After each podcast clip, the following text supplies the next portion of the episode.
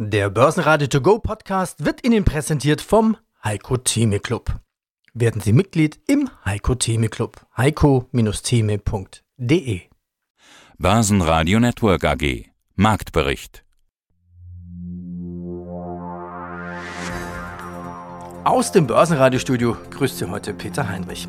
Wir sehen am Donnerstag weitere Kursgewinne. Immer mehr Anleger wagen sich aus der Deckung. DAX plus 0,5%, 13.662 Punkte. MDAX plus 1,3%, 28.162 Punkte. Und in Wien der ATX Total Return 6.400 Zähler, fast 1% plus. Der DAX kratzte sogar an der 13.800er Marke. Gute Quartalsberichte schieben irgendwie die Rezessionsängste beiseite. Mein Name ist Alois Wögebauer und ich bin in der Geschäftsführung der Drei Banken General Investment Gesellschaft in Linz. Ich möchte fast mit einem Aufruf an alle Zuhörer starten. Liebe Hörer, genießen Sie Ihren Urlaub 2022. Das könnte erstmal Ihr letzter sein. Denn ob Sie in den Urlaub 2023 fahren können, hängt ja einfach ganz einfach an steigenden Energiepreisen. Alleine nur die Nebenkosten für Strom und Gas haben sich ja bei uns teilweise schon verdreifacht. Ja, und wenn sich das teilweise vielleicht sogar nach fünffacht, dann ist 2022 der letzte Urlaub gewesen erstmal.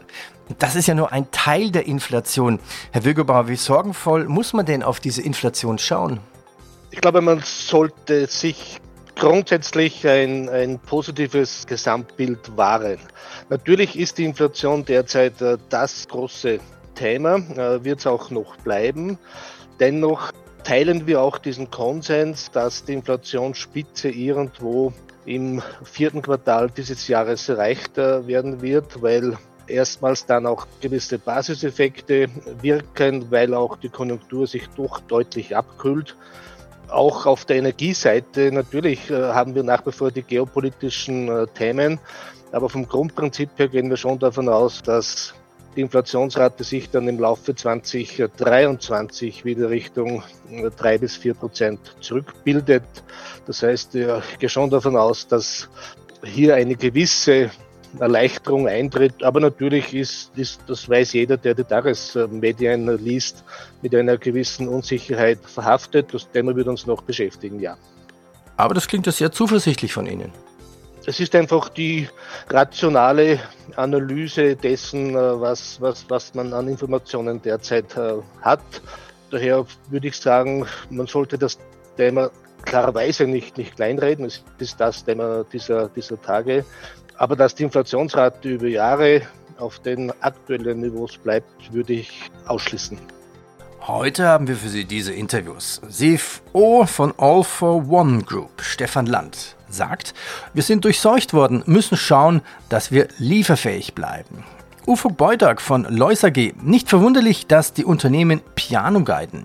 Ölfirmen und IT-Service vor der Renaissance. Alois Wögerbauer, schwankungsintensive Bodenbildungsphase. Die Konjunktur kühlt ab. Rechnen aber nicht mit einer dicken Rezession.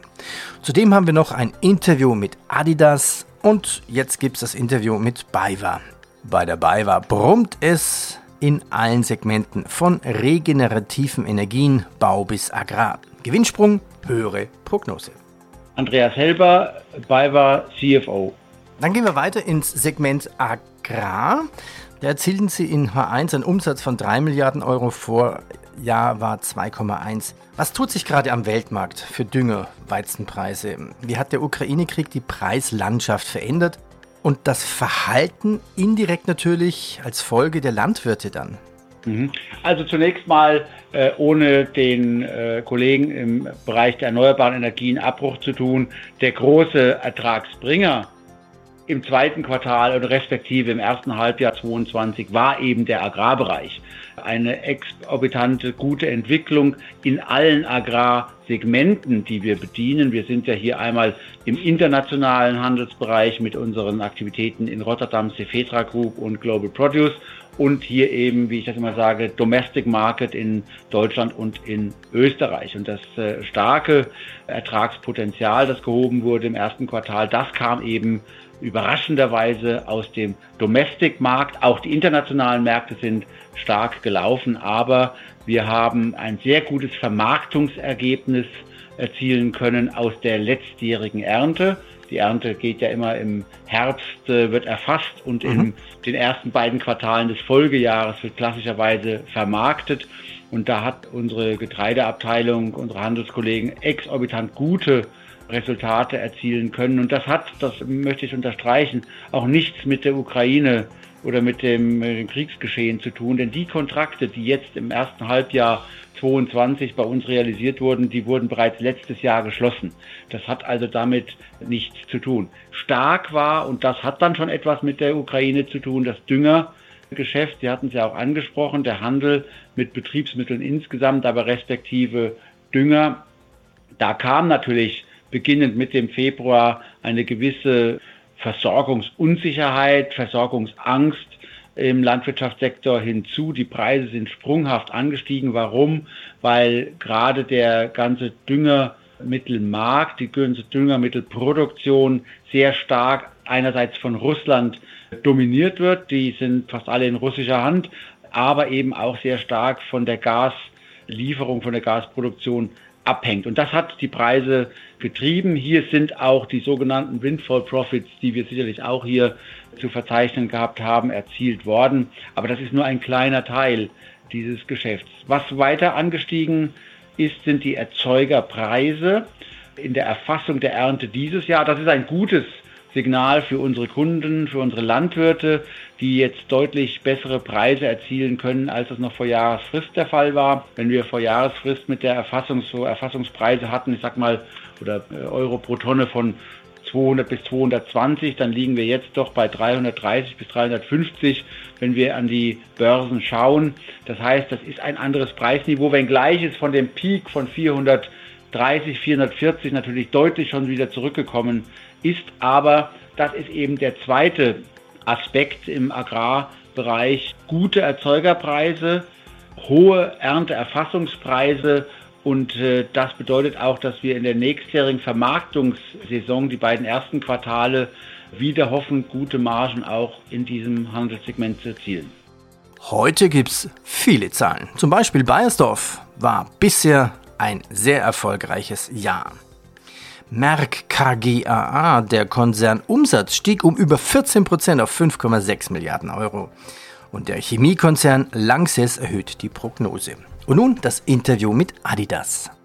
Mein Name ist Jan Runau und ich bin der Unternehmenssprecher von Adidas. Naja, ja, ja, dachte ich mir, zu, zur Fußball-Frauen-EM war ja Adidas doch optisch sehr präsent. Ja, das stimmt. Das hat uns auch sehr gefreut. Die deutsche Fußballnationalmannschaft hat ja bei uns auch trainiert, war zehn Tage hier in Herzogenaurach. Erst waren die Männer da, dann waren die Frauen da, die sich hier gezielt auf die Euro vorbereitet haben und haben uns natürlich sehr darüber gefreut, dass dieser Weg von Herzogenaurach dann letztlich bis ins Wembley-Stadion geführt hat. Und wir haben natürlich auch mitgefiebert bis zum Schluss und hätten uns sehr gefreut, wenn die deutsche Nationalmannschaft dann tatsächlich den EM-Titel nach Hause geholt hätte. Aber es sollte nicht sein. Am Schluss hat ein bisschen das Quäntchen Glück gefehlt. Aber insgesamt war natürlich diese Europameisterschaft eine absolute Werbung für den Fußball. Und man hat gesehen, dass äh, die Frauen da enorme Fortschritte gemacht haben. Ja, ja, waren ja sehr, sehr knapp dran. Ja, gab es denn auch neben dieser hohen Wahrnehmung jetzt dann auch so ein bisschen Umsatz durch die EM der Frauen für Sie? Ja, es gab Umsatz. Also das äh, Trikot der äh, deutschen Frauennationalmannschaft hat sich sehr gut verkauft, so gut wie noch nie. Äh, nicht ganz überraschend war insbesondere das Jersey von der Alexandra Popp sehr gefragt.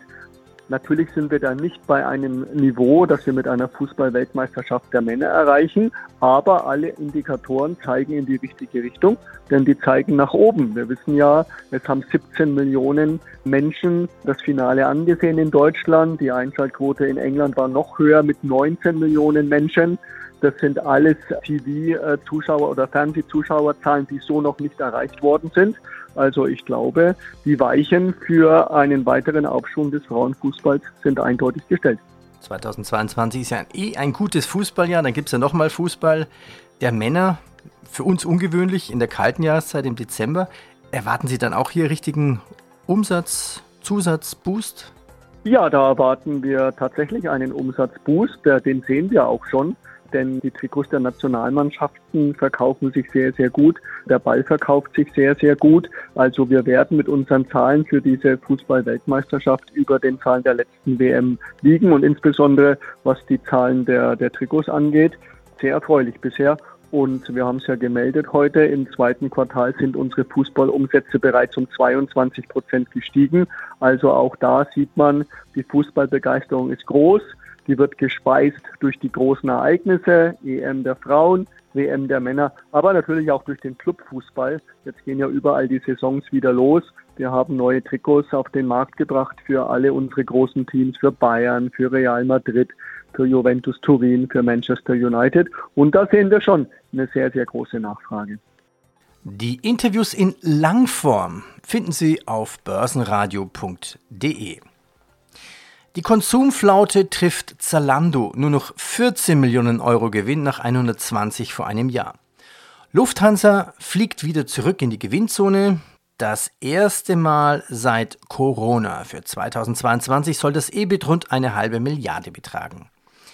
Gute Nachfrage nach Rüstung, Hensoldt mit plus 40 Prozent mehr Umsatz.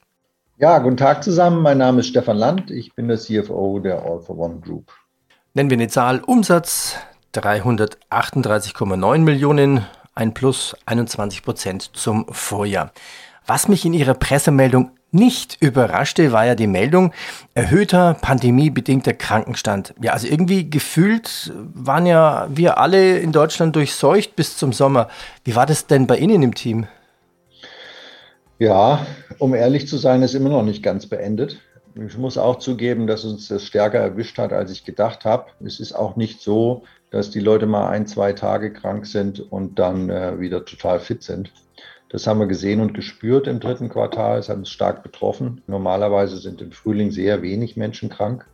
Aber das ist, ähm, hat im Februar begonnen und ist dann im März steil nach oben und im April auch. Es hat sich jetzt auf dem Niveau im Mai, Juni stabilisiert und geht jetzt leicht runter. Wie stark es runtergeht, weiß ich momentan noch nicht, da die Zahlen immer ein bisschen hinterherhinken äh, und die Meldungen. Aber wir sind wirklich äh, ja, durchseucht worden und das hat dazu geführt, dass wir auch ähm, an Performance gelitten haben. Das heißt, viele Menschen konnten einfach nicht arbeiten, sowohl gegenüber dem Kunden als auch intern in der Firma. Und das hat uns schon ein bisschen überrascht, wie stark das war.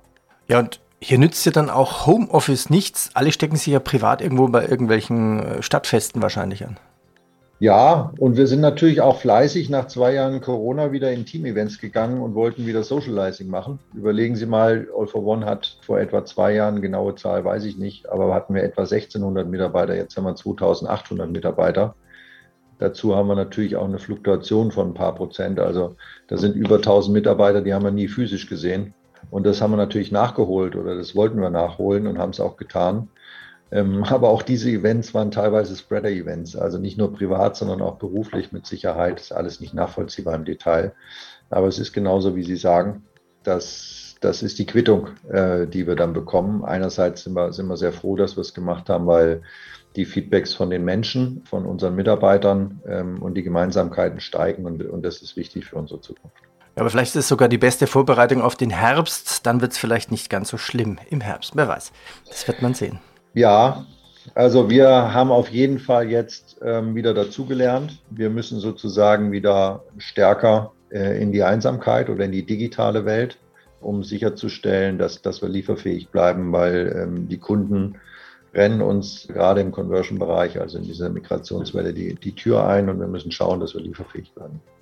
Das ist ein Aspekt der Projektverschiebungen und Unterbrechungen. Wo gab es denn noch ja, wie soll man sagen, wo zwickte es denn noch, wo hakt es denn noch bei Projekten?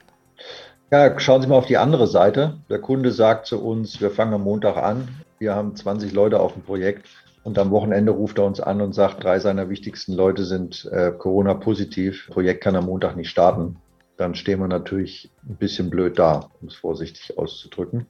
Wir sind es auch nicht gewohnt, wie vielleicht der ein oder andere Global Player von den Big Four, mit No-Show-Fees zu hantieren in der Vergangenheit. Das ist etwas, was wir in der Branche nicht kennen. Aber das müssen, dem haben wir uns jetzt gestellt, äh, führen das auch standardmäßig ein. weil wir kriegen die Leute natürlich dann auch nicht mehr auf die Projekte, obwohl sie gesund sind. Also das heißt, es erwischt nicht nur uns selbst, sondern wir werden auch damit konfrontiert, dass beim Kunden die gleiche Situation herrscht und wir sehr kurzfristig zu, zu Projektverschiebungen gezwungen werden. Also das ist ein, das ist ein großer Punkt, der nur ganz schwierig messbar ist, weil wir müssen dann gucken, wie wir umstaffen und die Leute in andere Projekte kriegen, was teilweise gar nicht geht, weil der Kunde will ja dann eine Woche später doch wieder anfangen. Gewinneinbruch bei Schäfler. Der Auto- und Industriezulieferer leidet unter Lockdowns in China. Die Aktie verliert rund 6%. Der Stahl- und Verarbeitungskonzern Föstalpine deckt sich mit 1,5 Terawattstunden Gas ein. Und Toyota mit schwachem Quartal, der Chipmangel lässt grüßen. Guten Morgen, mein Name ist Ufuk Beudak. Ich bin Vorstand und Fondsmanager der Lois AG, eine Aktiengesellschaft aus Deutschland, die sich dem Thema des fundamentalen Investierens verschrieben hat. Spannend. Hätten Sie vielleicht für uns noch ein zweites Beispiel einer zweiten Branche? Folgend meinem oder meiner Erklärung des Vorgehens bei uns ist der IT-Service-Sektor zu nennen. Das ist genauso ein Bereich, der eigentlich einen strukturellen Wachstumstrend vor sich hat. Das heißt, alles, was um die IT-Infrastruktur oder alles, was sich um die IT-Infrastruktur äh, dreht, alles, was mit dem Thema Digitalisierung zu tun hat, ist ein Wachstumsmarkt, der sicherlich über der Weltwirtschaftsleistung in den nächsten Jahren auch wachsen wird. Trotzdem kommen solche Kurse heute unter Druck, weil der Markt kurzfristig das Rezessionsthema spielt oder auch andere Unbeliebtheiten äh, zu einer, dieser Volatilität führen. Wenn wir jetzt sagen können, dass ein Unternehmen in drei Jahren, weil es ein struktureller Wachstumsmarkt ist, ob es 6% oder 10% Wachstum sind und da währenddessen immer Geld verdient wird, weil das Geschäftsmodell das hergibt, wird dieses Unternehmen in drei Jahren mehr wert sein. Und daher ist der niedrige Aktienkurs eine ideale Einstiegsgelegenheit, an solchen Unternehmen zu partizipieren.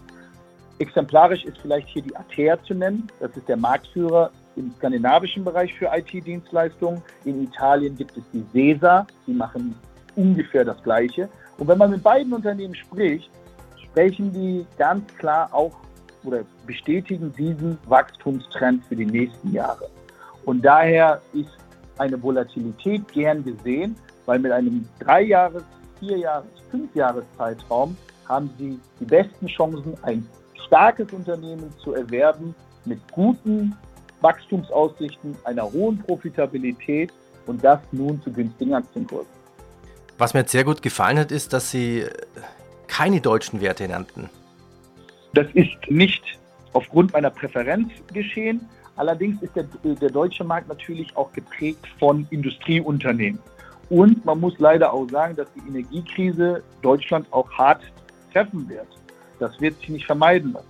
Der Wohlstandsverlust, den wir erleben durch die hohen Inflationsraten und dem geringer werdenden verfügbaren Einkommen, die wird auch nicht ganz spurlos an Deutschland vorbeigehen, sodass dort viele Industrien überproportional schwer getroffen werden und die Prognose für die nächsten Jahre doch schwieriger fällt. Aber es gibt ein Unternehmen, beispielsweise das Pendant zu Atea und Sesa, das ist die Bechtle aus Neckars-Ulm. Es hat dieselben Wachstumstrends vor sich, da es aber ein sehr hochklassiger Spieler in dem Markt ist, ist die Bewertung vielleicht zum jetzigen Zeitpunkt noch nicht so attraktiv.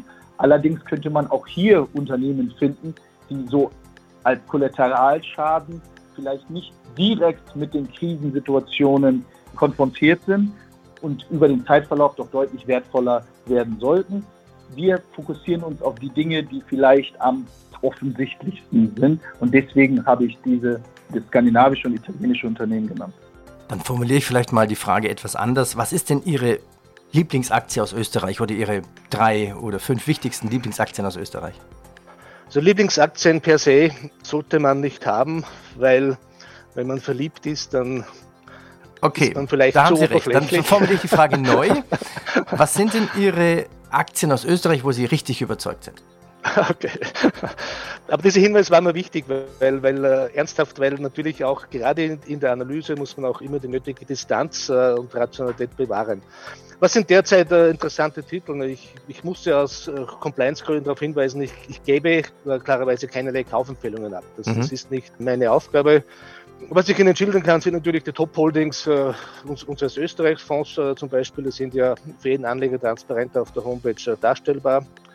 Und da gibt es derzeit viele Unternehmen, die zuletzt auch sehr, sehr gute Ergebnisse gebracht haben, bemerkenswerte Ergebnisse, auch in diesem angeblich so schwierigen Umfeld. Konkret Antritts, Rekordgewinne, Rekordauftragsbestände, eine Wienerberger grundsolide unterwegs, eine AT&S, die auch sehr, sehr zukunftsträchtig investiert. Das heißt, insofern gibt es hier sehr viele Unternehmen, die durch diese sehr schwierige Phase aus meiner Sicht ausgezeichnet, teilweise sogar überraschend gut durchkommen.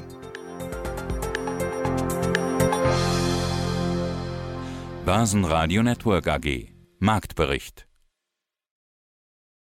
Der Börsenradio To Go Podcast wurde Ihnen präsentiert vom Heiko Theme Club. Werden Sie Mitglied im Heiko Theme Club. heiko-theme.de